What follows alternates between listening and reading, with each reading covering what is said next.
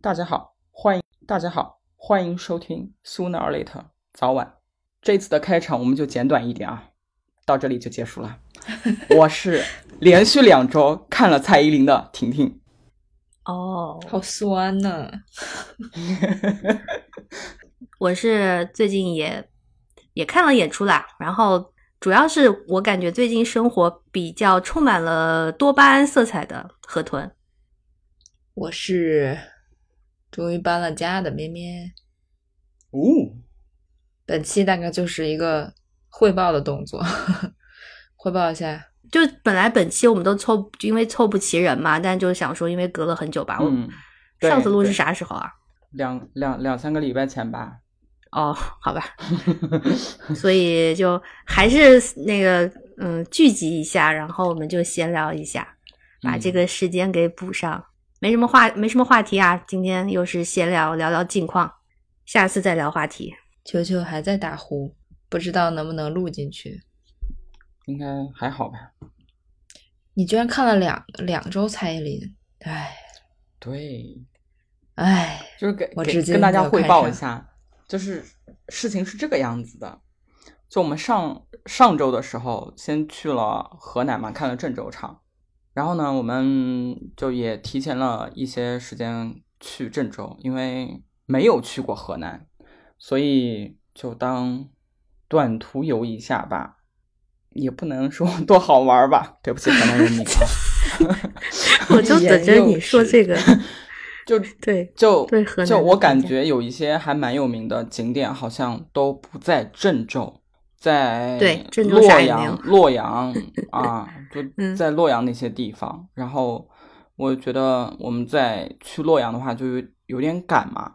所以就没有再往那个方向走了，然后就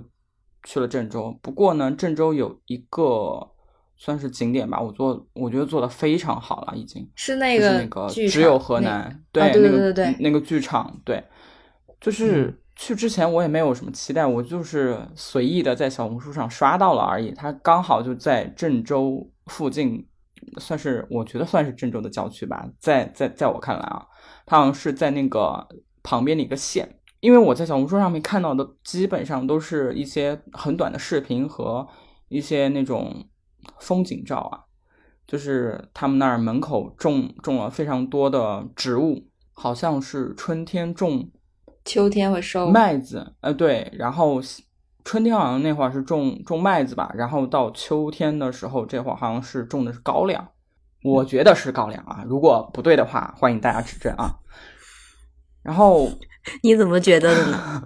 因为首先我以为远远的看，我以为那个东西有写，旁边有个牌子。我我没有具体去查，旁边好像没有牌子，就说那是什么植物，但是我就是有看到网上有人说，好像是固定的种这两种作物，对嗯他们来说，好像那个地方还蛮重要的农作物这样子。然后那个高粱我也是第一次见到，它长得很高很高。我远远的看，以为它是玉米，我见我是见过玉米的，结果它就是比玉米高很多，然后就是上面结好像那个高粱的那个果实，那个地方？，我觉得郑州给我的第一印象哦是没有树哎，就很晒很晒，非常的热，比我们这儿还要热。平原，对，嗯，这是你们南方人的感叹吗？我感觉北方城市 对，可能可能我觉得就是因为我们平常一般会去的地方就是南方城市会比较多一点嘛，就是绿化，嗯，特别是我们还挺习惯看梧桐树这个东西的，上海有很多嘛，所以去到郑州以后，我第一感受就是真的好晒，真的没有树，就大家不觉得难过它那个树，我觉得就算有，它也是很明显的种了没几年的那种，对，就是在一些很新的区，然后两边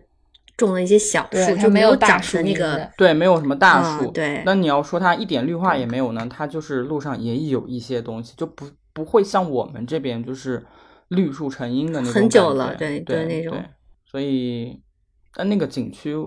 就做的好的原因是，它那个里边给你的沉浸感很强。我第一次感受到了什么叫伸手不见五指，就在一个剧场里面。就是他把那个帘子拉嗯上了以后，然后再等那个演出开始，中间有一个小间隙，就真的是伸手不见五指，哇，就避光做的很好。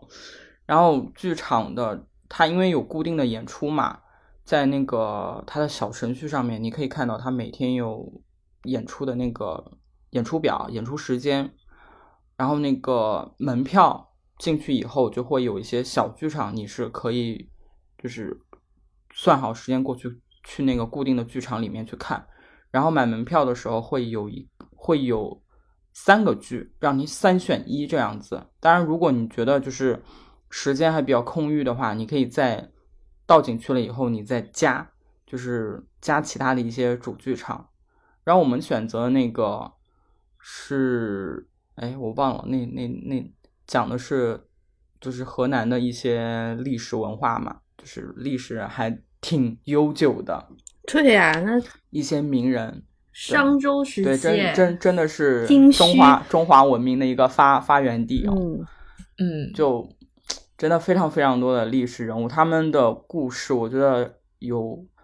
深挖性非常的强，但是可能是需要再继续的把把它用现代的方式讲出来吧。嗯，如果大家就是有机会去郑州的话，那个地方还蛮值得去一天的。就是那个附近是确实什么都没有，挺荒芜的一块地方，但是那个景区值得去，并且可以去一整天的时间。就是你早上开园就过去，一直到晚上，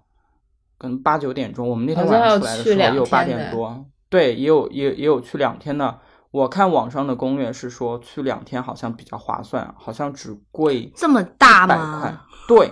因为里面它就和去迪士尼、去环球似的，都可以安排两对天。哦，就搞了一个文化的巨大的游乐园对对对，巨大的一哦个、一个地方。然后因为里面其实就是它造的那个景也还蛮精致的，然后里面的那个剧目可以全部都看一遍。我有朋友嗯专门去周末就为了看这个去了，然后我也在网上看了一些，也不能叫测评吧，就是有一些博主去了，然后就跟着镜头看了一下景色，确实做的很厉害，就是他筑起了一个城那种感对觉，对对然后对，他那个土那天黄土墙，像。像黄土墙，然后对嗯，所以我那天感觉是我我我不是在河南，我是在陕西山西的那种窑洞里面的，对，就是目之所及，就是一个很高很高的一个围墙，然后你你抬头看的话，就只能看到天，其他四周全部都是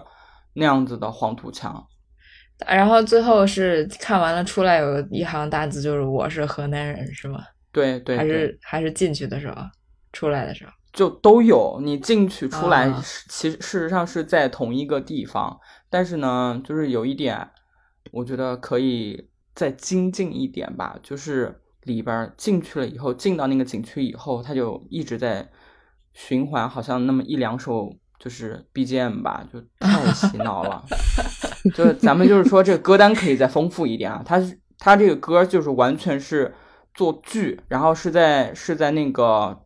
应该是那三个大剧可能都都会用到那那这几首歌，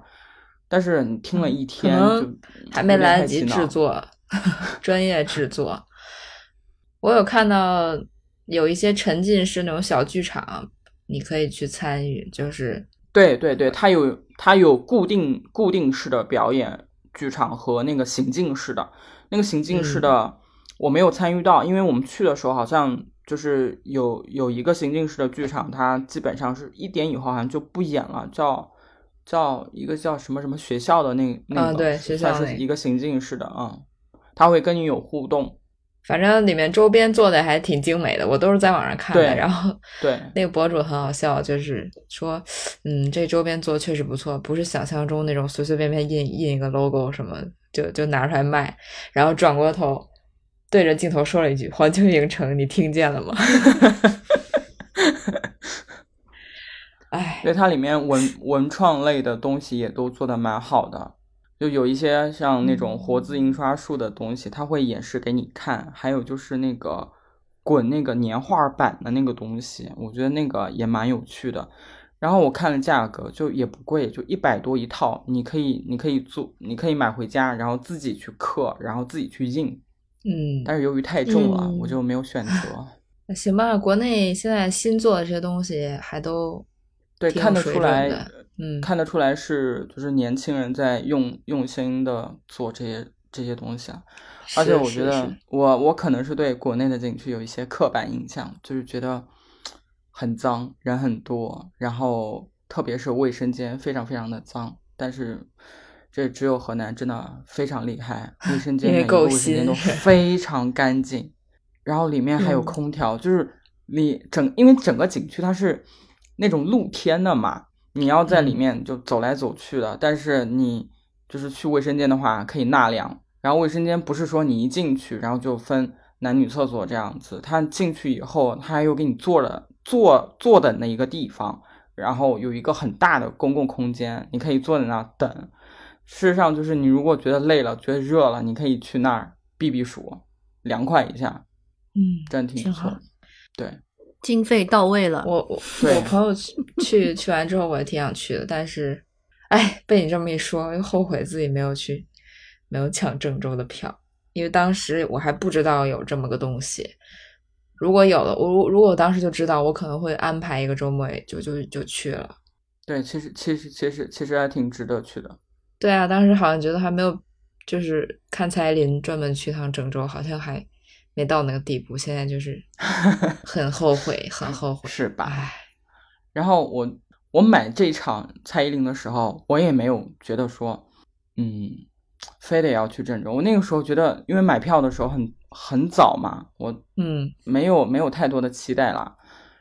然后那个时候，我记得我买票的时候，可能广州场刚演吧，那个前后，所以觉得，哎，先先有，先买了再说吧。然后我是我我想的是，如果抢到后面有一些，比如说武汉场之类的，那我就去武汉场，可能郑州就不去了。结结果呢，就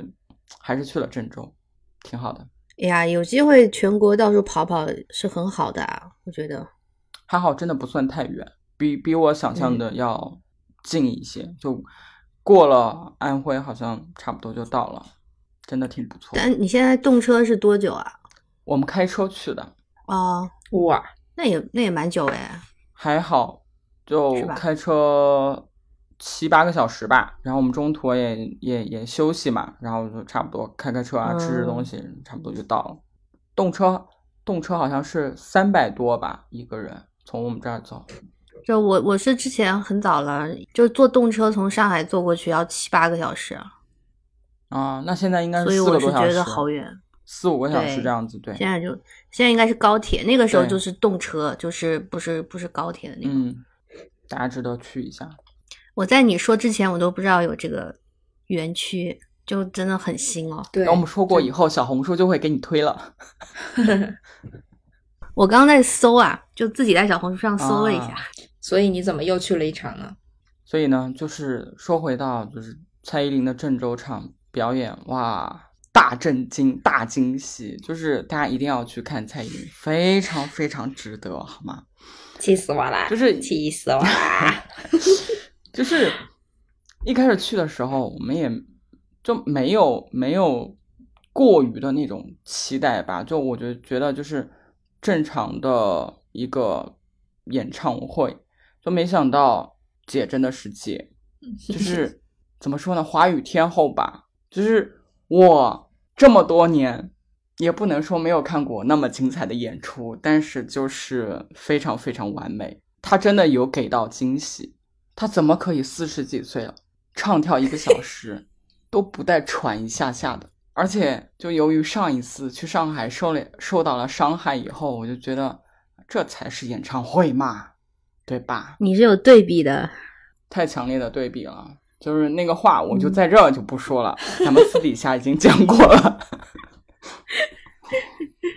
就像我一月份去看他那个蔡依林之后，当时啊，你看现在世事变化很快，我当时看完之后，我就说，哎呀，可能因为他当时也说什么台北最最终场，对吧？嗯嗯，然后我当时就说，哎，就是可能大家也不会看到了，所以我就剧透了嘛，我就在那边讲。但其实你们不也看到？可是他嗯，我看一些照片，它好像也是，当然没有办法还原到百分百的那种小巨蛋的水准啊，因为毕嗯竟是体育场嘛，对对它也没有办法做延伸台，就那些大屏幕什么的，可能还原到百分之八十吧。但是，对吧？你就知道那个舞美才叫演唱会，对，是吧？嗯而且我说实话，就我个人在他嗯，就是出道那个那个那个七十二变那个那个时期，由于我有一些心仪的偶像团体，就没有很在意，所以那个时候他有一些就是你现在要跟他道歉是吗？对，我在跟他忏悔，我为什么早没有早一点？他有一些歌，其实我不是非常非常熟悉啊，就有一些大热单曲我都不是很熟悉，但是他那些唱跳那些歌我反而很熟悉，因为因为身边有一些啊有一些男性朋友很喜欢，所以就前几前些年吧，就被迫听了很多很多，所以就是反而到后面，就是到第四拍到第五拍的时候，它有一些抒情的段落嘛，就是大家都在大合唱的那个氛围里面，反正我有点坐立难安，我怎么都不会，我怎么居然都没有听过，就是荒唐到那首叫《你怎么连话都说不清楚》那首歌我都没有听过，你没有听过吗？那个我听过，但是不会唱。只会副歌，对，不太会，唱。所以所以所以我们我们可能是类似，但是但是场内的就坐在我前后左右的朋友们都很会唱，而且就是厉害的在于，就是前些年听蔡依林有一些视频，看看他演一一些演出的视频的时候，会觉得他就是唱功没有那么完美，会有一些些瑕疵啊。但是去到现场以后，我认真的觉得他唱功非常非常的棒，就是这才是唱跳歌手。哇塞，主要是他能唱跳下来，就真的不是的对，就是前一前前一个小时的时候，他没有停下来过，真的很震惊。就是我们我们比他小这么多，你让我唱跳四分钟，我都累的不行了，好吧？就我根本不可能唱得出来。如果我要完成肢体上那些高难度动作的话，我根本不可能唱得出了，唱得出来吧？就是他真的可以一个小时，你就是连话都说不清楚，怎么连话都说不清楚了？就就别人还可以就是听得很清楚，但是呢，就是看完他的演出之后，我发现就是蔡依林应该也是个 I 人吧，就是她的 talking 部分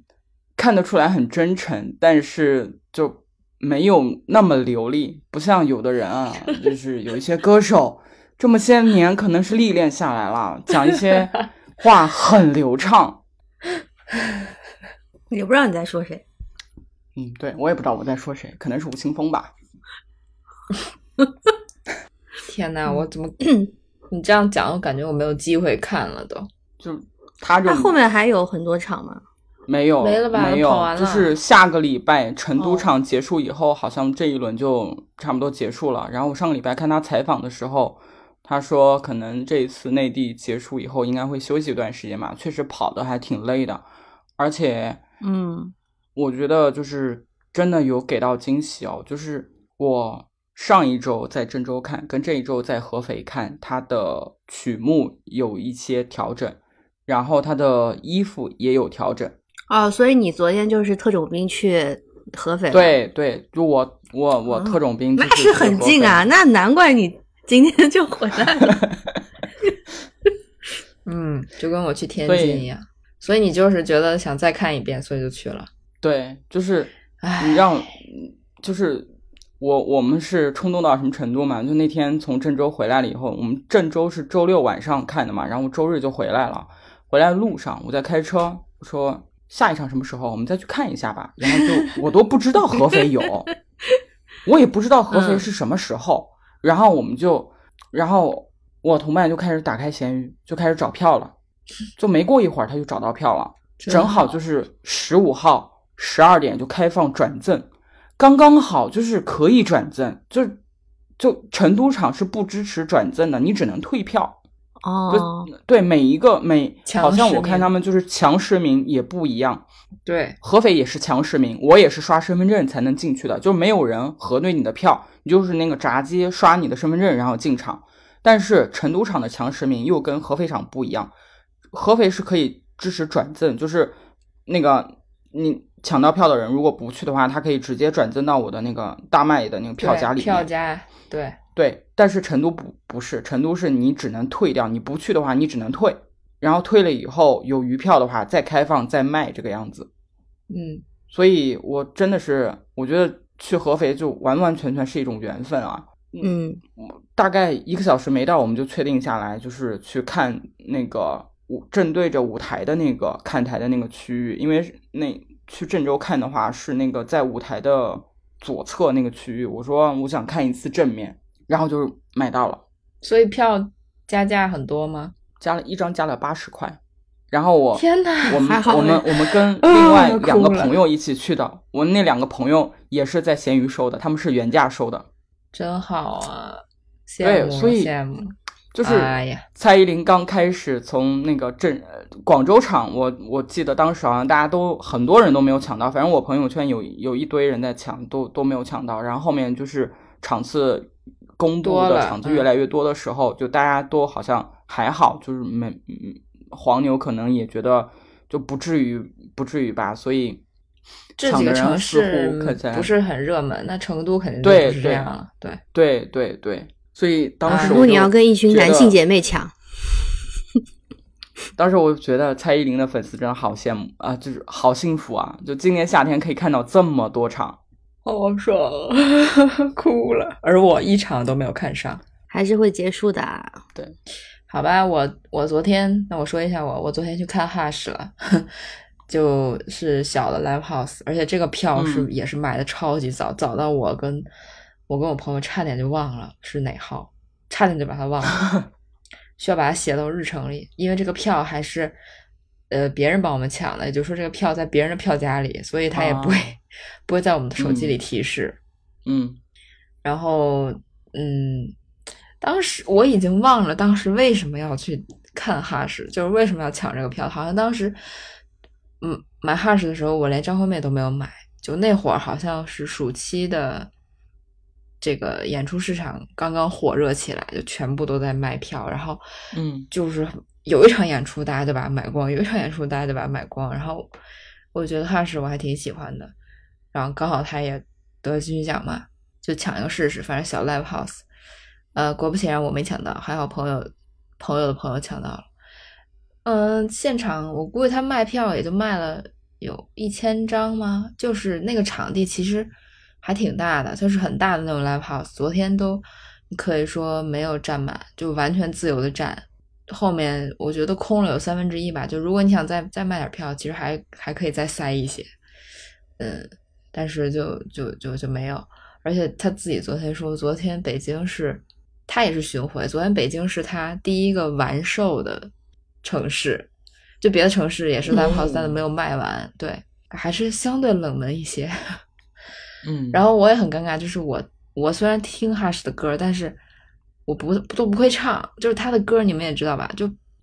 没嗯没有那么类型嗯相对统一一些，趋同一些。对，然后那几首经典的我会，就是什么哎第三人称啊，然后科伯勒，科布勒啊科布勒这种给别人写的就不说，科布勒最有名，然后是那个天文特征是什么嗯什么，就类似这种。然后去之前一个星期就开始恶补他那个新专辑，叫《娱乐自己》，什么一位歌手这些。但听听嗯听，就是我听了几天，不会唱，就是只能说挺好听的，但是没有到会唱的地步。然后咱也不可能说这这之后每天就狂听就狂听他，所以昨天就是大部分歌其实我都没听过。然后然后他可能也是因为预算不足吧，他整个就是小 live 都没有什么呃配套，就是大屏幕上没有 VJ，就是他的大屏幕从入场，你看我给你们发的图，从入场就是个 hush，然后就全程就是那一张 hush 那个字，没有歌词，没有 VJ，也没有，就只有成本较少较小，是吧？什么？成成，本较小，对，就是只有一些灯光的嗯配合，然后就一套衣服，对，然后我发现他他每场衣服是不一样的，但是他好像都有戴帽子，很喜欢很喜欢戴帽子，可能比较有安全感吧，但他却是个艺人，他公布了自己的 MBTI，说自己是是什么 E ESTJ 吗？不记得了。所以他出柜了呀，他衣柜歌手。对，就我我有耳闻，就是他也挺挺挺小品的小品歌手，就我以为他会跟清风一样、嗯特别会特别会 talking，但昨天其实还好，可能他也有点紧张吧，可能在北京，然后中途讲怕说了不该说的，以后都开不了了。昨天最让我印象深刻的就是他的笑声，这太魔性了。就是我怎么形容呢？我觉得他应该是故意的，就是笑的非常的妖娆啊，然后中间有一些插曲也是挺可爱的，然后有那个他也是有一些很疯狂的粉丝，然后会给他在台下递花儿啊、写卡片什么的。但我很震惊的是，昨天那个场合，男生，我我大概是长这么大以来第一次，就是看到男生更多的演出，哎，好像也不意外啊。哎，那他对，那他的巡回应该有成都场吧？应该有吧？我不知道哎。他应该会知道自但己。是我昨天在现场观察那些男生，我我没觉得他们是就他们和他并不是像你去看张惠妹、蔡依林那样那么明显，他们看起来就是普通的男生哎。我这样说是不是？就是可能，也许我已经不了解现在的年轻人了，但是他们看起来就是正常的男生，可能是一些文艺青年吧。然后就怎么那么高？就是你知道 live house 没有座位，就大家就往前站，怎么那么高啊？我跟我朋友已经很高了，就算高了。然后我俩站在那儿就感觉自己是个小矮人，然后女生又不多。其实我们周围你敢相信，我们周围站的全是男生，都比我们高。很久没有这样的这个啊看演出的体验了。反正矮子玩多了，然后我以为那个地方 会有，就它整个整个场地是蛮新的，然后装修的也很个个性，但是呢，它没有卖酒的，也没有就是一个正经的 live house，我很失望。我以为他旁边会可以，其实他有吧台，但是它就是没有卖，不让你卖，不然我肯定会举着酒在那儿听啊，也没有座位，站两个小时。我跟你说，天呐年纪大了，真的站了没有到两个小时，一个半一个半多吧，就真的好累啊。嗯那轮到我说演出了吗？嗯，大家最近就是年纪大了，需要看一些 有座位的演出。对，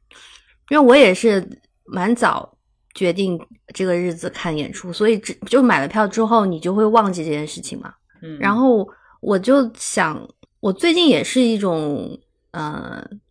其实活动蛮多的吧，然后就有一点，嗯，也没有好好工作，反正在过渡的那个状态嘛，就是，哎，也不是那个，不是 over 那个过渡，是 transition 那个过渡啊，就是同音词还是要解释一下，安排了蛮多的出去玩啊，或者是怎么样的，我觉得，嗯。我刚刚不是讲多巴胺色彩嘛？就是我上周翻相册、手机相册的时候，我觉得好像最近照片都是颜色很饱满的那种，跟天气好也有关系，因为你出门就是色彩很多，所以一些出行的活动啊，然后演出啊，就都蛮绚丽的，我觉得挺好的，就这种日子过得很 很好啊。然后呢，嗯、其实八月底开始不就是有有一些绚丽的活动嘛？比如，就是看了花火大会，那个就很绚丽，足够绚丽了。但那个今天我就不多说了，毕竟有些敏感啊，以后有机会再说吧。然后昨天，昨天就是也去看演出，也是去一个音乐节，有一点点小失望，是因为出发前，因为昨天是周六嘛，周五的时候，它我们这边天气好好到什么程度，就是每天那个云都不一样，都非常的好看。但是星期五的时候天阴了，就下雨了，但是它又很快，就是上午下雨，下午又开始放晴，又非常好看。我就在想，那周六，因为我看天气预报也是多云，我在想周六会不会也是好天气？结果昨天上午就开始下雨，而且气温是一夜回到了秋天，就之前可能一直都最高气温还是有三十多度，然后昨天最高气温是二十四度，就就一下冷下来了。然后我还在想，就是天气冷了，说明你很适合在户外，对吧？但只要天空是蓝的，不就好吗？结果也没有，一直下雨下到下午的三四点钟啊，然后就有点郁闷。但是就说那雨停了就好，因为我我们本来准备打算傍晚出门的，嗯，好在就是下午三四点雨停了，所以我们就去去了那个音乐节。然后当时买票的时候，不是说之前很久吗？那个时候也是，就是你们都在买票，虽然是国内的各种的演出，我就想说，那看看我们这边的。结果我一看，哎，这个有一个家门口的，然后我也觉得就是美国的音乐节，我还是没有去过啊，就可以尝试一次。那去了之后呢，啊，当然去之前我就觉得他们肯定很自由散漫，所以我也很自由散漫。去了之后，果然他就是很自由散漫，但是整体很很不错啦。但可能我下次也不会来了。就是这个不是音乐节的原因，是刚刚我们说的，我们年纪大了，所以太累了。我觉得，除非以后有非常想看的歌手，或者是可能几年一次吧，大家有一些结伴的活动，我可能会再来，不然我不会每年都来，太累了。我昨天就不是站两个小时的事情啊，站到了十一点多，就一边走，就是要么走路，要么站着，就可能有五个小时吧。还是太累了，但是我我觉得说是累，可是也是他们的优点，就是他们真的是很尽兴在演出，无论是阵容还是时长还是内容都非常的尽兴，所以观众也是你看的很尽兴，就会很累嘛，嗯，然后这个对于享受的人，或者说你是某个歌手的歌迷，你就会觉得很爽啊，那我呢？因为我是欧美音乐的门外汉，所以他演出名单大部分人我都不认识，甚至我一开始觉得这是一个比较 local 的音乐节，因为他会说有一些什么本土的嘻哈歌手，然后说唱歌手，我一个都不知道，就可能在这边挺火的，但我是不知道的。然后昨天的演出最大牌的也就是 Billie Eilish 了啊，这口气好贱。哎，开玩笑，就是确实有有几个非常大牌的国际巨星，我们所有人都会知道的。但我也就知道这几个，像像 Billy，然后 Pink，然后还有枪与玫瑰这种比较老牌的摇滚乐队，我我只认识他们。但是我觉得整体的这个氛围、这个气氛还是很好。就是如果你喜欢这类的活动，美国音乐节确实非常尽兴，因为就首先它时长是没有什么。没有什么太多限制，就是它是连开三天，但是时间是从呃中午十一点到晚上十一点，就是十二个小时，每天十二个小时。然后场地也是很不错，就是在我们这边比较市中心的一个公园里啊。对我来讲有一点点远，因为我们中年人嘛就会住在郊区，但是年轻人呢，尤其是呃他们中城区上班的这种年轻的上班族，还有大学生，他们。这个地理位置是非常方便的，然后公园也很大，所以它是有四个舞台，然后公园里面本身就是有很成熟的道路，那四个舞台就是分布在应该说是道路的两边的大草坪上，但是这个道路本身又是在一个像山顶一样的位置，就是它的地形是有一个山坡为界限，然后山坡的左右边就是两片平整的大草坪。然后四个舞台就是两两分布在草坪上，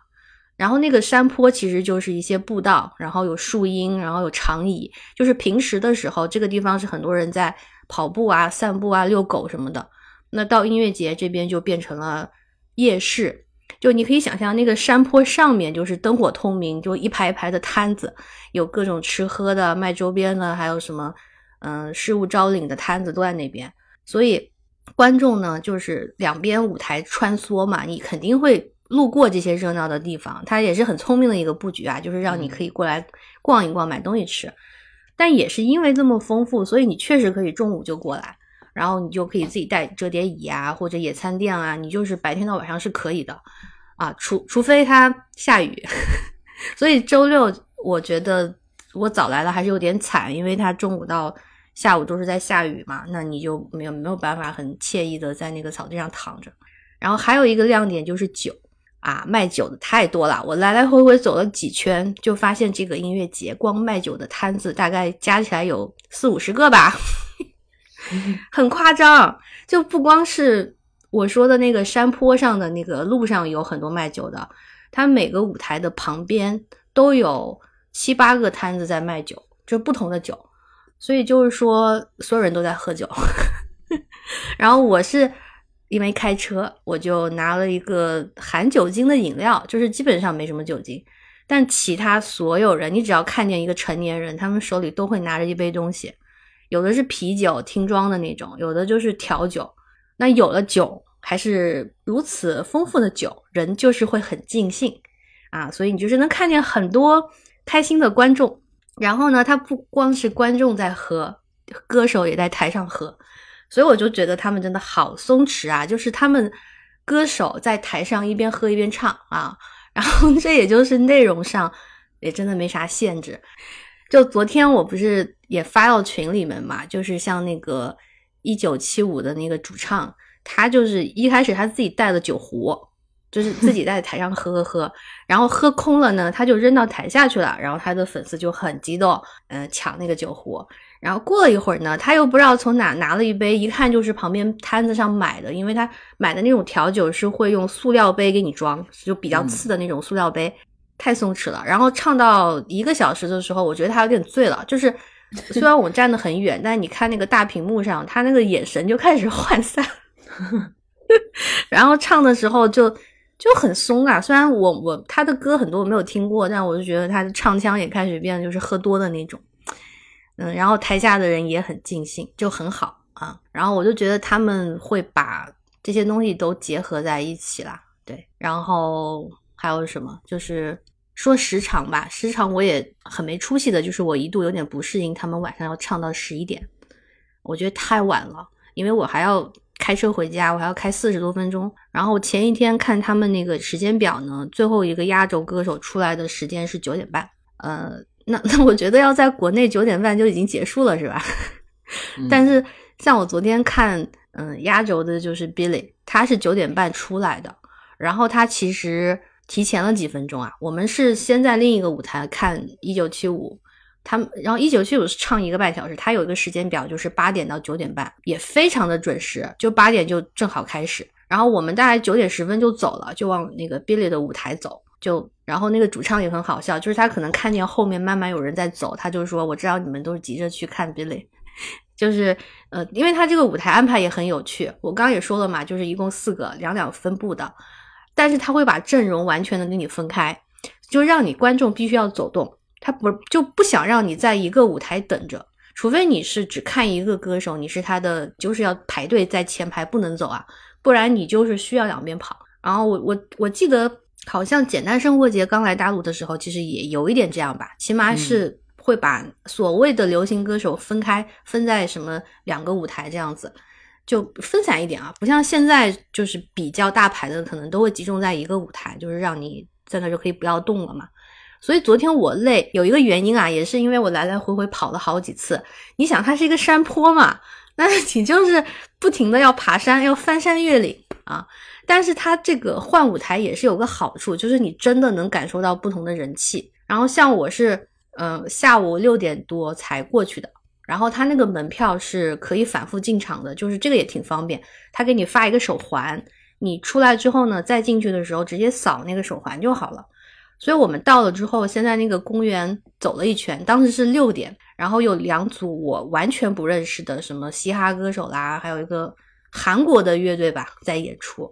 然后观众就是非常的悠闲啊，当然也有很多已经在台前，就是有一批人了。后来到七点，我们就是吃了个饭回来的时候，然后就看见换了一个女歌手，就是我也发给你们了嘛，就是那个歌手我依旧不认识，可是我觉得哎，观众一下就多了很多，然后我们就在后面看她。然后就看着看着，也得知这位女歌手呢，她是一位就是女同性恋啊，因为她就一直在说自己的那个 ex girlfriend 啊，就好像台下所有人都知道他们的故事，哎，那我就不知道嘛，我就临时在 Google，然后就就哦，原来他以前就是他的专辑什么有一张专辑就是他跟他前女友在一起，呃，可能有四年吧，他就是根据那个 relationship 写了一张专辑，就这样。原来他就是有这个这个这些背景的，然后台下可能那些美国人就知道，然后他就唱了一些他自己的歌，还有一些拉拉名曲啊。然后我就观察他是就很有歌迷的基础，因为这个事情很简单，就是他唱自己歌的时候，下面非常多人会唱，那就是挺有群众基础的嘛。然后他这边结束呢，我们就爬那个山坡去看一九七五乐队，当时还找了一会儿，我就是有一点被上面那个夜市的摊子给迷惑，就是迷路了。后来找到一九七五的时候呢，一下子到了那个场前，我就发现人多了三倍。就毕竟他们是蛮有名的嘛，也是气氛很好啊，台下也都会唱。然后再到了 Billy 的舞台，我就是又翻了一个山过去，一下子看到十倍的人多出来了。就是那个从所谓的山顶到舞台前，乌压压的全是人。然后我就说这才是国际巨星啊迪丽也是很厉害，就是他的演出没有演出时间没有限制，就前面所有人都写的是，比如说八点到九点半，什么什么七点到八点这样子。他就是九点半后面没有了，然后我起初也是以为他就可能唱一个小时或一个半小时，结果他唱到中途的时候说，因为他今天是最后一个，然后今天也是他个人的第一百场演出，所以接下来呢，哦，还有就是他说他是这个 tour 的最后一场，我不知道他怎么算的，因为这个其实是音乐节是一个拼盘，但是他说是他自己这个 tour 的最后一场，可能就是他自己有一个工作的周期吧，所以他就是。结合以上因素，他说接下来他还要唱一个小时，然后我就看哦，时间现在是十点半，哦，那就意味着他要唱到十一点半嘛。我们在我在回家路上的时候，我就呃，我就跟我的同伴说，我说这么一想，我们今天居然看了两个小时的 Billie Eilish，然后前面是一个半小时的1975，然后还有其他，就这种确实很尽兴，就是他们给你把这个东西时间都给填满了，而且。像 Billy 不愧是青少年，他全程都在跳，就在舞台上蹦啊跳，然后嗯跟台下互动，就是让观众都能嗨起来。我觉得音乐节就应该这样啦，就是他会有一些，比如说在歌中间的时候，他会跟大家说，让大家把身子都放低，那其实就是蹲下来嘛。但是你知道欧美人他们蹲不下来啊，你知道这个冷知识吧？就是 白人不会蹲，所以。那个 Billy 他也不会说蹲下来嘛，他就是说你们尽量让身体让身体就是 get lower and lower，然后我就看好多白人在那边就弯腰啊，就就弯腰啊，然后他们也没法跪下来或坐下来，因为毕竟下过雨，那个草地还是很就是有些泥巴，就不至于陷进去，但是它还是有一些泥，所以你也不能就是蹲坐下来，那我就蹲下来了嘛，然后大家蹲下来之后呢，他就找一个节奏，就是说一起跳。所有观众就会跳起来，然后就正好配着他那个歌节奏跳起来，然后那舞台也很好，就是灯光是会包括那个呃烟花啊，就是那些东西也很好。啊，我就觉得这个气氛确实就是互动的都很好，但是就是说这种跳法啊，我们中年人只能陪他跳一次，不愧是二十二岁的青少年，我是不能被他就是蹲下跳起啊，你们能想象一下这个东西？我们搞几次就会很累，但他自己在舞台上，他真的就一直跳。嗯，他也是就是快歌慢歌交叉着唱嘛。到中间的时候，他把他的 brother 也叫上来了，两个人就一起坐在那儿就弹吉他唱，就真的很丰富。几乎他比较热门的歌都唱了。你想唱两个小时，哎，他就是 真的就是该唱的都唱了啦。嗯，但我我今天早上起来就全身酸痛，差点起不来。我昨天，我昨天其实只是一个半小时，但是我到家之后就睡着了，然后一睁眼三点，对吧？唉，年纪大了，嗯，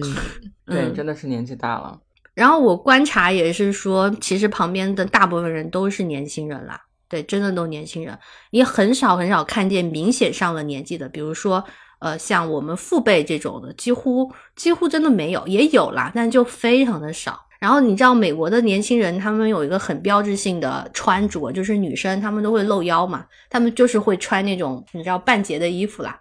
我不知道为什么，就是可能到了三十岁的女生就不这样穿了，就他们的从十几岁到二十岁出头就一定会这样穿，就很明显全部是这样的。然后一些嗯暴露的男女们，但是真的参加一次还是很尽兴，就是回来需要休息一天。我我就是在那边装年轻人嘛，但嗯，好也不老啦。可是呢，你我反正我在他们那边就是也会装二十岁吧呵呵，也看不出来。可是自己知道啊，蹦不动啊，跳不动。嗯，但它也有缺点，就是票真的蛮贵的，这个也必须要讲。就是虽然他办了很多年这个音乐节，但确实有点贵啊。每次都有很多大明星，可是他的单日票就一百五十刀，而且他还有杂七杂八的手续费啊。就是咱们就是说这个买下来是两百，然后他那个手环呢，不是发一个手环吗？那个手环就是如果你丢了，你再去补还要付二十块钱。然后加上里面吃吃喝喝的东西啊，也不便宜。不过这个吃喝的这个方面是蛮正常的价钱啦，就是所有的活动啊都是这个价钱。可是你想，你买一杯调酒十几块、二十几块，然后你还要付两百块钱的票。就如果你们是以比如结伴来看，或者是两个人，或者是家庭为单位，两三个人，你想你一家就要花进来一下，你就要花个四五百美元，就蛮贵的啦。当然，你也不能算汇率啊。我觉得，如果你你要这样说，比如说你花了个一千五人民币，然后看到一群欧美歌手，其中还包括 Billy 两个多小时的演出，好像挺值的啊。但这种比较也也不必要。我就是说，纯粹的定价，就是这个价位的活动在这边不算便宜，尤其是它的目标群体是年轻人嘛，就真的不是很便宜。嗯，而且美国人做东西真的好粗糙，这个我非常鄙视他们。就是那个所谓的手环，哎，这个我就必须要说，像我国的一些我国的一些小商品，就是讲究一个物美价廉。然后你到日韩呢，你又会看见他们做的非常的精细和贴心，就是一个很小的东西都会让你觉得，嗯，非常想到很多细节。但是美国这个啊，它那个手环其实是一个丝，就像丝巾材质的一个布，然后。里面有一个瓷片是裹在里面的，那你戴上去呢？它有一个塑料的那种扣子，就是你手戴上去，然后一拉这个丝巾就会收紧。但是这个装置是只能收紧不能放松的，就是它所谓这个手环是，如果你不小心拉紧，国内也有用这个的，国内也有用这个的，是吗？嗯。可是我就想说，我们这个白羊座啊，你戴上去之前。你根本不会看好吗？你就不停在拉，然后我拉到一个境界的时候，我发现它松不开，我才看那个说明，就它上面有一张纸写着说这个东西不可逆啊，你拉紧就松不开了，对，跟那个束带似的。我后面就不得不承受这种，就是手腕上像戴了一个紧箍咒啊。后来我在那个公园里观察有没有人跟我一样，因为我觉得靠美国人的智商，肯定很多人就是直接套上去，然后越拉越紧。就把自己勒死。我后来我看见他们真的很蠢，就是有些人那个手环是断的，就是可能他在家就戴了吧，因为会提前这个手环他会给你系嘛。然后呢，可能在家已经被勒住了，勒住之后他们就剪刀把它剪开了，但剪开之后不就断了吗？剪开再系起来，就可能有些胖子手也系不住，他们居然是这样的，就是拿一个挂绳把这个手环系在那个挂绳上，然后挂在脖子上。就看到好几个很胖的这样的美国人，他们可能连套就最开始套都套不进去，也有可能啦。就这个部分，我觉得不行，就是不行。对，嗯，歌手还是很厉害，然后舞台也很好看啊。我觉得他是也是调动人的这个多巴胺的一种嘛，因为这种音乐节，你看他把酒精，然后把那个像我刚讲那个。那个女歌手，她一直在说她自己的前女友，就是把这个感情也讲出来了。就是你看，结合了像酒精、感情、荷尔蒙，这个音乐，就这些事情结合在一起了。所以她确实非常的尽兴，很很值得去一次。但明年不会去啦，还是需要有位子坐。对，说到有位子坐这件事情啊，就是蔡依林的演唱会虽然有位子坐，但是没办法，就是。咱们就是说，真的坐不下来。你进到那个地方以后，你就不自觉的想要站起来。就是我在郑州的时候，欢迎来北京看必须坐 下看的演唱会哦。我在郑州的时候，我们有后面吧，差不多第就是唱完抒情歌之后那一趴，最后一趴，蔡依林本人就直接说了说了一句：“你们准备好军训了吗？”那大家全部都站起来了。站了差不多有三四十分钟这样子，一直站到最后一首。那在合肥的时候也是，就是我们在的那个区，就大家有点冷静，然后也就有一些歌会站起来这样子。但是我看就是内场的人好像一个小时过后基本上就全都站起来了，就没有人坐下来的那那个意思。后来昨天晚上就是站了，我们也是站了一会儿，站站完出来以后，我跟我朋友说，真的好累哦，可能确实是年纪大了，不像以前看的人都累。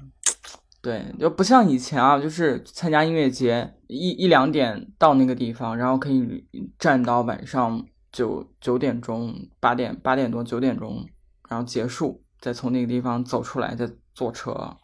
回酒店或者去吃饭，怎么样？嗯，昨天昨天真是累到爆炸，我感觉我昨天累累累到后面，就是回来了以后又经不住诱惑，去了那个所谓的鬼市。逛了一下，就本来只是想说就去看一下，凑下热闹。就因为我们回来的时候已经一点多了嘛，然后就是实在是禁不住那个诱惑，然后我们几个人就一起都去了。中途的时候，其实我就想出来了，结果就发现实在是太多人了，根本就走不出来。你只能是走到前面，然后从那个前面那个地方绕一下再出来。真觉得，哎呀，大家可能是没有去看蔡依林吧，不然也不会有这么多人在这闲逛。我当时心里面是这么想的。所以呢，需要座位。所以其实我最近看的最多的娱乐项目是话剧和音乐剧。马上，马上，嗯，接下来可能还会看两个，因为话剧这种，你看也是两三个小时，然后中间还有中场休息，就是非常的人性。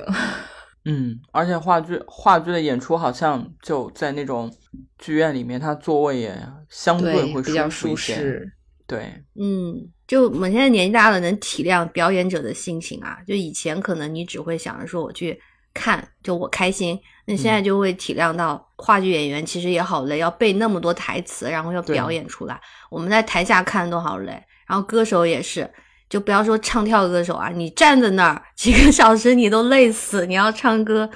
还蹦蹦跳跳的，哎呦，真的是台下站着都累好吗？所以有一些比较安静的文娱活动，像包括你说话剧、音乐剧、看电影，更适合我们老人家有一个位子舒舒服服的坐下来，但也挺好啦。我觉得生活就是这样，你把事情安排好，周末有一个事情可以做，嗯，就很好。最近最近很流行一个说法。嗯，就是怎么延长自己的周末的时间，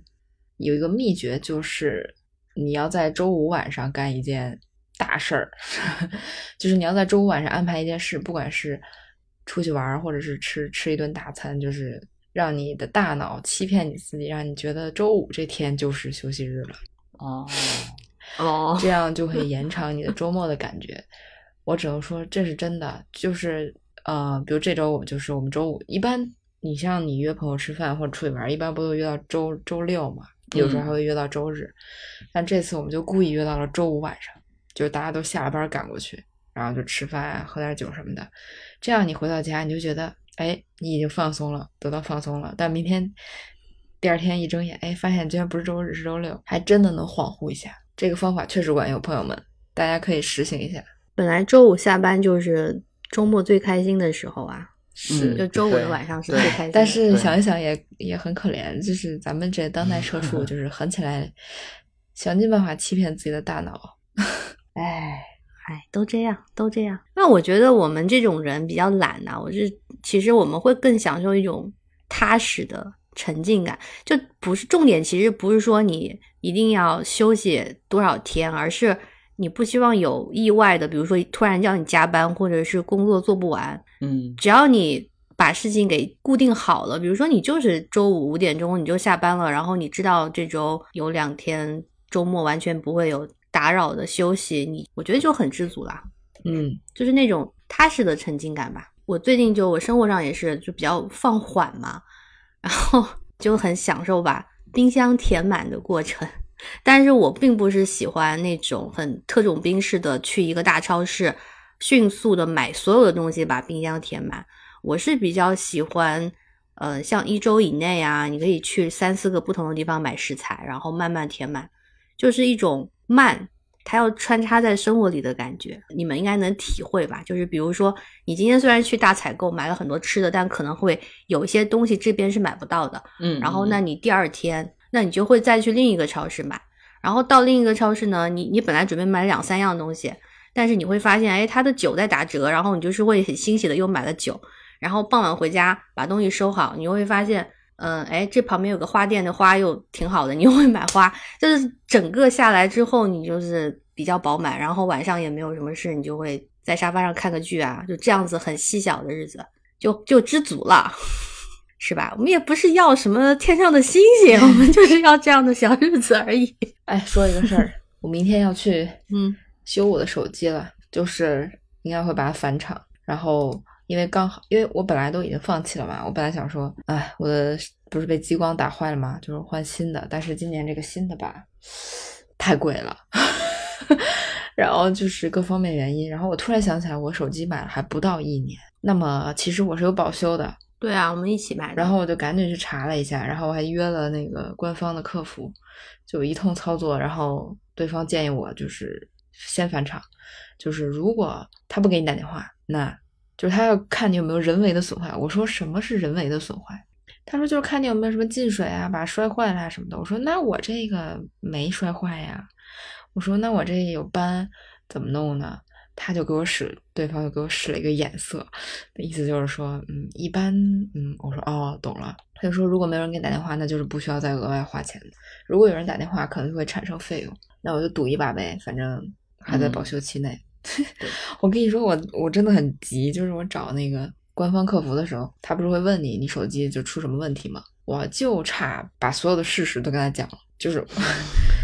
就还好，我忍了一下。就我就差说，哎呀，我那天去看演唱会，然后激光把我的手机打坏了。然后我就我一想，不对，我不能这么说，我就得说我不知道啊。嗯，我不不知道啊，那摄像头就出现了这个东西啊，怎么对啊？怎么突然就这样了呢？然后。然后我就是我就是这样操作，然后他们就是得走流程嘛，就说给你啊，你得看这有没有问题啊，然后就是您麻烦配合我们就检测一下，然后说啊检测完了，您手机的硬件没有问题哦。我说嗯，那可能就是还是得去线下吧，然后他就给我预约了一个，嗯，所以明天可以。我今天我很久没有备份过备份过手机这个东西了，因为它太大了，你知道吧？你们应该也没有备份吧？嗯，我在很早之前。对啊，没有人，因为我的，只要我的笔记本电脑啊，是当时买的时候特意买了个内存比较大的，然后我现在也用它比较少。我打开的时候，它会跳出来说，就是你的手机上次备份是什么？二零二零一九年。因为现在我们更早，对，对我还是我还是就是你们换手机的时候还没有那么方便，就是两个手机之间互相的传备份嘛。嗯，那个时候还是会把手机备份在电脑里，然后拿新手机之后再恢复到新手机上。就那个时候还是会这样，现在就不会了。现在我们，而且我换手机也是因为它的政策，之前就是你确定你就是要把你手机给他，所以你必须在家要备份一下，你拿新的回来，对吧？现在也它有一个时间嘛，就是我去拿新的之后，我把它弄好了，再我再把旧的给它寄回去。所以也没有这个备份的问题了。所以我这次我就很尴尬，因为现在的手机也不像以前，现在动不动就真的是一二百 G，真的很夸张。嗯，我哪有那么大？我电脑也没有大那么大空间去备份，然后我就只能备份到我的硬盘里。但是呢，苹果那个就是官方的，好像是不太能更换这个备份的位置，所以我就还得下一个第三方的软件。反正今天我备份备份了半天，也不知道成功没有。万一。万一明天把我手机 拿走了，然后回拿那个备用机回来，发现啊没备份成功，那我就傻眼了，只能靠着。哎，其实仔细想想，没备份成功也没什么，因为我还有 iCloud，但虽然不是所有东西都在里面，但是重要的东西，重要的东西应该还在。希望我能维修成功吧，这样我就可以省一大笔钱。哎哎，那你说到花钱，我要讲我那个。蜜蜂狗事件吗，就是分享一下吧。就是我去深度洗牙，然后就变成了蜜蜂狗，像被蜜蜂蛰了一样的那只狗，那个表情包。什么叫深度洗牙？就是洗牙还要怎么深度呢？就是，哎呀，我觉得像我跟你们也讲了，我觉得是美国人一种较为做作的牙齿保护。嗯，我不知道有没有牙医听我们的播客啊？如果有。就是不要来骂我们不专业。你觉得是消费消费？但这个事情也不算是，但是标准不一样。因为这个事情真的蛮有意思的，就是我们之前可能都从小不会听到这种说法，就是中西方的对待完全的不同。嗯，你所有人，我跟你们说，就深度洗牙，大家都会说什么叫深度洗牙，对吧？就是有什么深度的。然后我也是因为这些年我在美国换了四个牙医，然后有三个都跟我说建议进行一次。然后他们的说法就是，普通洗牙是给你牙齿的表面洗一下，但是你毕竟呃活了几十年，你牙齿上有些地方像牙龈的那边就是是洗不到的，嗯，所以它就是深度的，所谓深度就是要给你麻醉，然后它会呃机械的话，就比如说把你的牙龈那个地方稍微翻起来，然后再根部洗，然后还会用到比如说什么什么超声波仪器啊，就是有有一种。如果你有结石在呃比较深的地方，它可能会就隔着你的牙龈，就是进行一些清洗吧。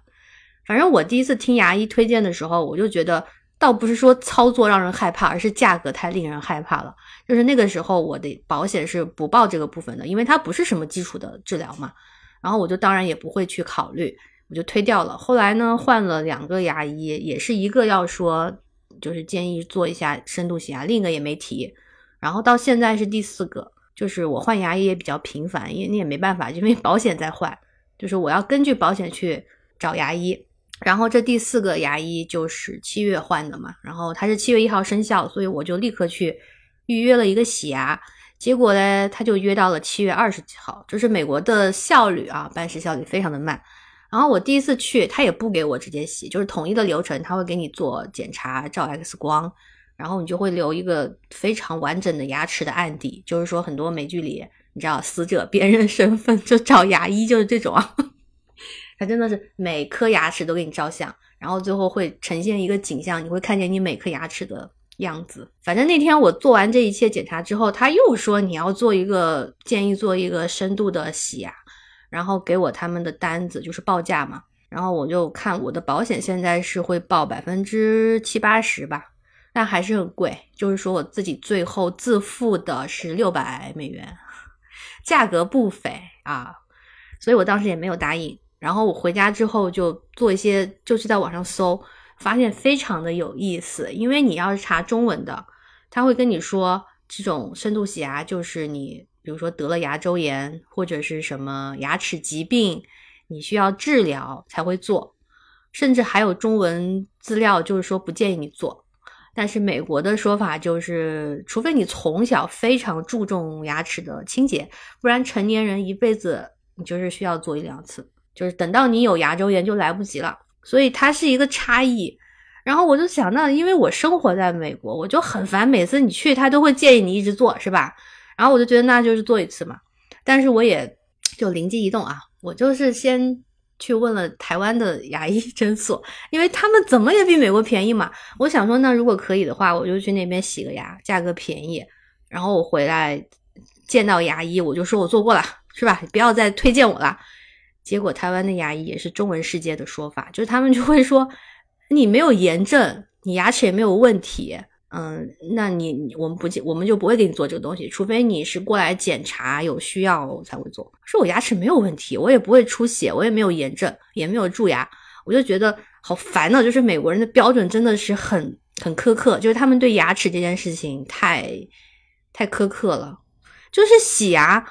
可能国内我们的标准就很多人是一年去洗一次牙就不错了。但是在这边最便宜的牙医保险，他都会给你包一年两次的洗牙，很多就我同事还会去一年洗三四次。然后你知道中文的说法就是你经常洗牙，牙齿还不好，对吧？嗯，这个我也不知道是什么原理，但是他们就是这样的标准，而且洗牙的手法也不一样。就是我记得我现在不知道啊，现在真的我很久没有了。以前的时候，我记得在国内是。他会给你洗牙，然后洗一洗，还会让你漱口，让你吐掉什么的。嗯，但是美国牙医是全程不会让你有吐的动作，你就是躺在那儿，然后顶多就是张嘴闭嘴啦，你不需要动的。然后你你他给你洗完，你嘴巴里面没有任何的，就是什么水啊，什么都没有，我也不知道他们在干嘛，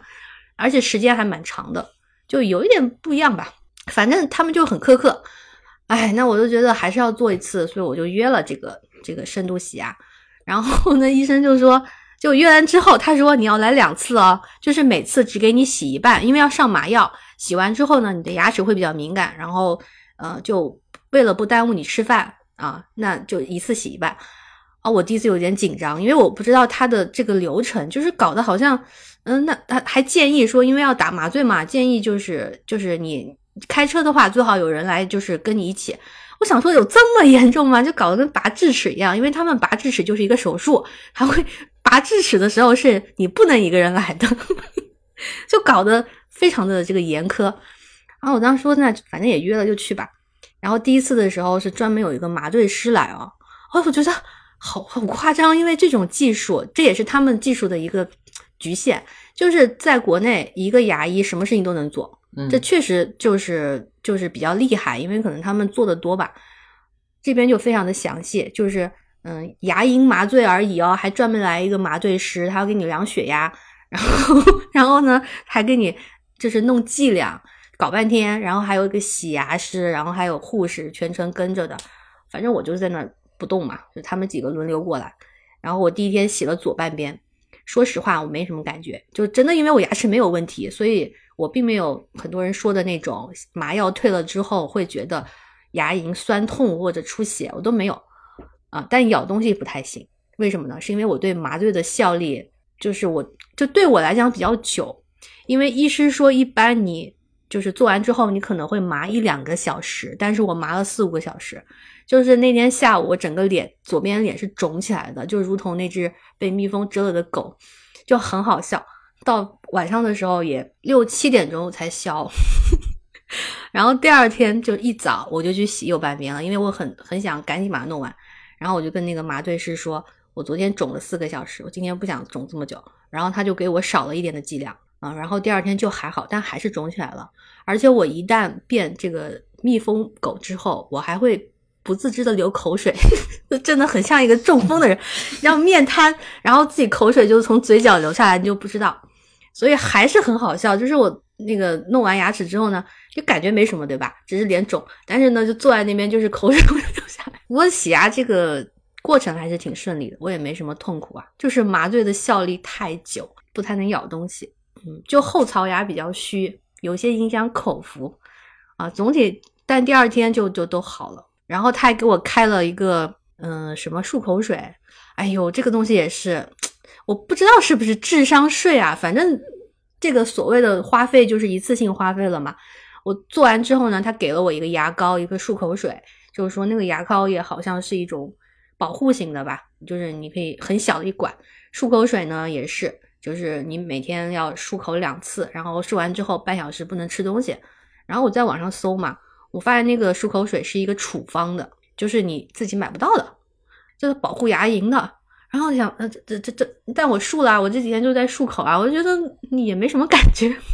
哎，还是把一件事情给完成。你让我这个还没有看牙的人，真是不敢说话了。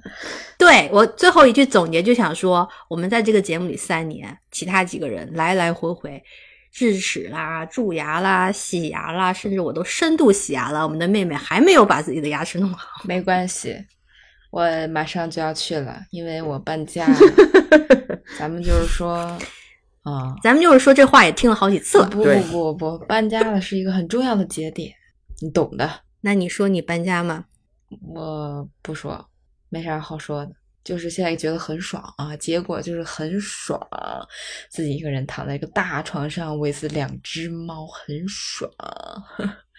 但是现在录音的时候不太敢太大声，就是说，好吧，那。我们还要说一下最近的影视剧吗？没有说《奥本海默》，好久远呢，对我来讲。嗯，对我们看，我看完也蛮久的了。就我是我是第上映第一天我就去看了吗？月初吧，我跟明明同一天看的。对，嗯，对。我当时有犹豫，对我在 IMAX 和时效方面选择了时效，最后觉得还是可以的。因为它毕竟整个画幅就是怎么讲，不看 IMAX 也没有那么大的损失了，只要挑一个还不错的听，就也还挺好的。然后我很震惊的是我自己，就我一开始还怕我看不懂，我还提前做了很多功课，我还看了那种呃就是博主讲的一些什么看前需要知道的一些基础的信息啊。然后我还怕我看不懂嘛，就没想到，哎，三个小时，我居然一次手机都没有看，我也很佩服我自己，因为通常这种，反正我现在看电影多多少少都会看两眼手机，然后这个不知道为啥就是一眼没看，可能因为它台词量太大了，就是对，很密，看完对很对，你就必须的是一刻不停歇，然后看完之后觉得很累，但是很充实，就像读完了一本书。嗯，这台词量不知道有多少啊。然后还有一个感受就是，这个诺兰这个 BGM 真的太……对吧？对对对，音乐真的非常非常好。我我是觉得后面已经有点让我有点吵到我了，就是他后面那个嗯体育场那个地方，就是一直铺垫，一直铺垫啊，嗯就是重复的那种环境音、音效，让我有点 有点头疼了。其他的我觉得还是非常诺兰的，就是很让人放心的质量会让人放心的一个片子。对，其他大部分的这个影片的主要内容我们也不说了吧，就可能是因为我回来听了太多讲这个片子的播客，我觉得已经没什么可讲的了。就这些事情，就是人物传记嘛，人物的历史故事什么的，相信大家也会自己去了解。我们也真的好集中啊！因为你们国内上映的时候前两周嘛，然后一刷小宇宙，所有播客都是奥本海默，奥本海默，对对对，那肯定 大家都好立刻来聊，对，就就就立刻的这种时效性啊，我都是一个多月前了。但确实，它就是一部电影，你看完之后觉得这就是电影，一部电影。那我讲一个你们看的比较早的东西，就是《不完美受害人》，我终于看完了。我比较震惊，河豚对他的评价这么高。哎，我对他评价是因为，嗯，没有期待，然后甚至之前你们就是说一些其中一些演员演的过于出戏啊，我就把它当成一个打发时间的国产剧在看。然后你知道，对国产剧的希望就是觉得它会比较浅吧，嗯，但是总体看完之后，我觉得很惊喜，就是开分了，比我想象的高哎！因为我当时看这个剧的人真的不多，然后我看的时候，嗯也没有分数，现在是豆瓣前六，还可以。啊、嗯我没我没管它这些东西啦，就是自己看的感受是，我觉得在某些方面，甚至女性互助的部分啊，它是可以跟台湾那个不能说名字的电视剧媲美的，而且 这部剧更加直接，就他就是在说权力不对等下的性侵，嗯包括性别不同导致你对一个事情理解的不同嘛，嗯嗯。虽然他表达手法上是，就是会把这些东西都讲出来，就直接说了，对吧？有点赤裸，但我觉得很符合就国内的这个市场啊，因为这个东西你像我们知道，可是你不讲出来，很多人他都意识不到，哎，对你就需要直接的讲出来，对，包括女性互助都非常的直接，但是也确实有很大的问题啊，这个问题我是可以理解的。就除了你们讲有一些呃，确实有一些演员比较出戏啊，但是我觉得两个比较大的问题吧，就是嗯，你你要想明白之后，你会觉得这剧非常好。那那个问题确实很大，就是第一个就是呢，我觉得它整个故事的发展走向，其实就发生在我国当下是很不真实的，就是说他这个案子。很架空，因为真的就是啊，这个司法资源有限，你不可能有这么闲的打引号闲的女警官，就嗯凭着自己的女性共情去抓这个事情不放，而且受害人确实一开始在说谎嘛，就嗯他这个角色确实演的有点单薄。对我觉得他不是完不完美的问题，而是这个角色如果真的出现在我们身边，我觉得现实的情况是我们会很理解他的处境，但是大家都没有时间和资源去帮他探索自己。嗯就这个剧里面有一种所有人都在帮他想清楚，但你知道真实情况是没有那个时间、没有那个资源的，所以你就很明显能看出他是想让大家去探讨这个事情，就目的过于明显。包括后面诉讼的那些东西，然后想象的发展，还有周迅后面他那个角色做的一些选择过于抓马啊，就是这个部分啊，确实只是戏剧效果吧。那这个真实感没有办法跟台湾那部 去比较啊，因为那部剧我感觉是百分之八九十在写实，甚至最近的新闻大家也知道，就这个剧太嗯可怕了、走入了现实。啊！这个对，我们也不太能聊啦。反正就是就是对他们那个比较写实。然后我还有一个问题，就是上次你们也没有讲过，嗯，但我觉得我们可以来聊一下，就是编剧把一些人物安排的太年轻了，年轻到不真实。嗯。比如那个剧里面，周迅的角色是三十五岁，然后那个男主陈宫才四十岁，哦，这个年纪哦就不能怎么说，嗯。就是我觉得当然演员演的非常好，包括成功啊，成功这个角色功不可没，他演的太好了，但是你一看就知道他们演的不是这个岁数的阅历，我不知道为什么要把他们写成三四十岁，对，对，因为这个男主是五十岁就非常恰当，甚至我我去查了他，就是那个演员刘奕君，我发现他就是五十岁，就他的他真实他就是五十岁，就他身上的那些根深蒂固的自大，然后非常顽固的价值观，是一个五十岁男人的感觉啊。嗯，甚至你让一个四十岁的男演员去演，我觉得不一定能演出来。就他完全演出了一个老 Ken 的那个感觉。我我看完我就说，其实这个剧是在 Barbie 之前嘛，对吧？嗯那我其实我看的比较厚，我看完就感觉他就是中国的 Ryan Gosling，就是他演的那个东西让你不讨厌，对，就是你觉得很好笑，就是那个样子。甚至他他完全没觉得自己有呃错。是嗯对他把失去权力之后的那种幼稚演得非常好，嗯然后他老婆就是陈数演的，他老婆就在旁边冷冷的像他妈一样在那说他，哎，说他哎呀去牢里四天就打了两次架，就 真的好真实。可能就这些这也是女导演对有，我觉得有这个因素。你刚才说的很多点，嗯就是我觉得只有女导演能拍出来。对啊，洞察可是这年纪我年纪我觉得还是要把它弄弄得真实一点了，四十岁太年轻了。就周迅那个角色，我当时在看的时候，我也觉得就是三十几岁，有点太年轻了。你你可以试着稍微写大一点也没事。对，像我们也就快到了啊，但我们都自己都知道，我们可能到这年纪的时候，你真的是事业上还有心态上，你真的是觉醒没多久，哎，嗯他不是那么成熟的一个状态。对，对包括他那个老师那个角色，演员找的也非常年轻，就是当时那个样貌看起来也是四十岁，就完全不是一个所谓的。就是他们口中说的那种什么法学行业的泰斗的那个样子，嗯，嗯对吧？就一口一个什么老，就这种，我不太明白他们的选角啦。对，所以就是这个问题非常大。但是你搞清楚这些问题之后，你就知道他的故事在这个架空的环境里，嗯，想讲的东西啊，就就就很好看。所以我对他的评价还蛮高的，也也是基于我的期待比较低，然后看完就觉得这个世界不能没有女人。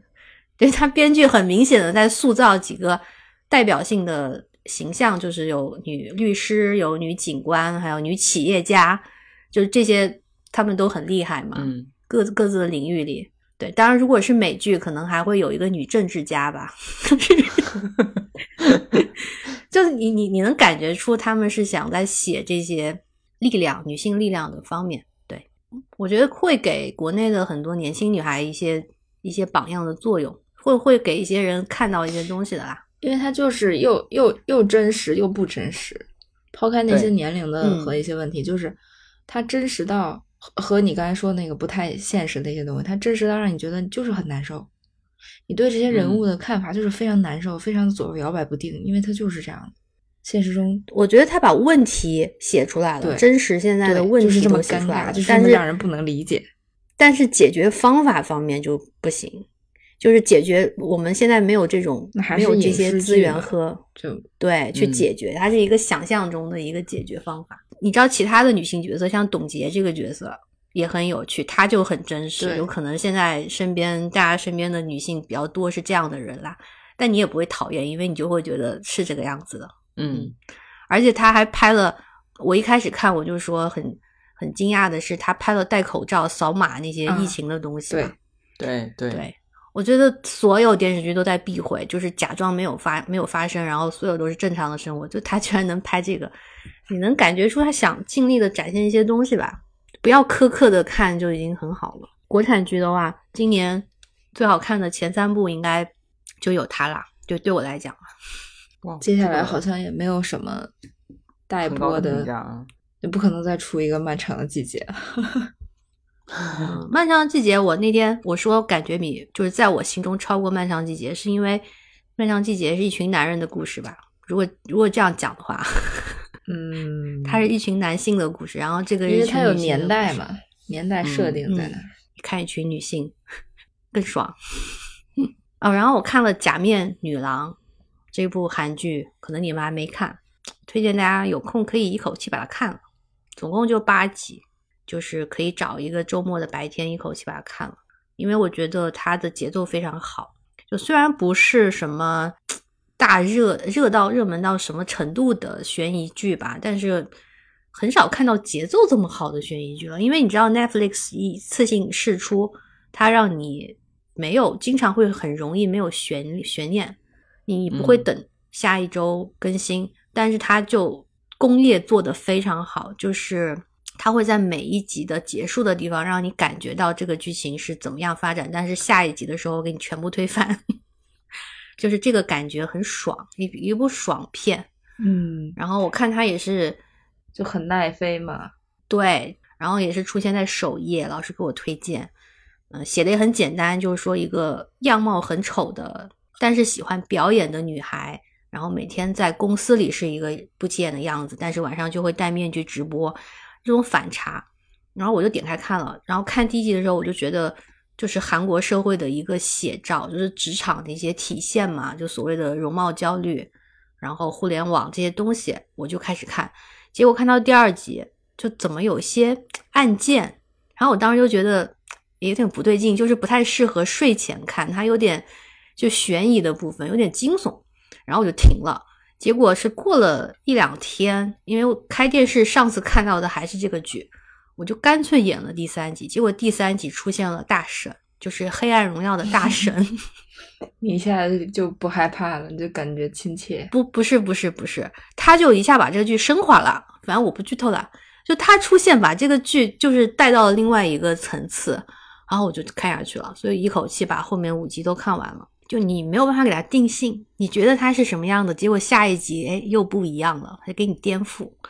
这个剧大神演的真好，评分居然比《不完美受害人》低零低零点二，是呢，嗯，你不要看评分嘛，不是，我你就大看爽概了解就好大概了解一下，大概知道是个啥。你看完之后也不会去深思，反正就是一部爽剧啦，就是那种韩国工业爽剧。对，大神演的真好。我不知道婷婷会不会害怕了，反正你们可以白天看一下。好的，我会白天看一下。然后，对，下礼拜我终于要去看《封神》了。期待你的反应。哎哎，终于上映了呢。这边则是终于下映了，而我还是没有成功带我妈去看，她就是拖延症拖到不行。本来说大家去看费翔的，你妈是当年会喜欢费翔的人吗？嗯，这我觉得是，但是我一问他，哎，居然好像还真是，很正常吧？那那当年的大帅哥谁不喜欢呢？当年没什么人可以选，对啊，就那嗯几个，你这说的费翔也不差吧？就就只有费翔啊，其他嗯人你也想，你你能说出来吗？说不出来啊。行，那我们这期就这样吧。录的我小心翼翼的，因为此刻已经深夜你在新居，十二点过了。好吧，那我们就短暂的聊一下近况，然后下次再找一个话题聊一下。嗯，嗯，还是那句话，希望大家都有演出可以看，对，这个还是挺重要的。一个盼头是吧？嗯，好，好，拜拜。晚安，拜拜拜拜。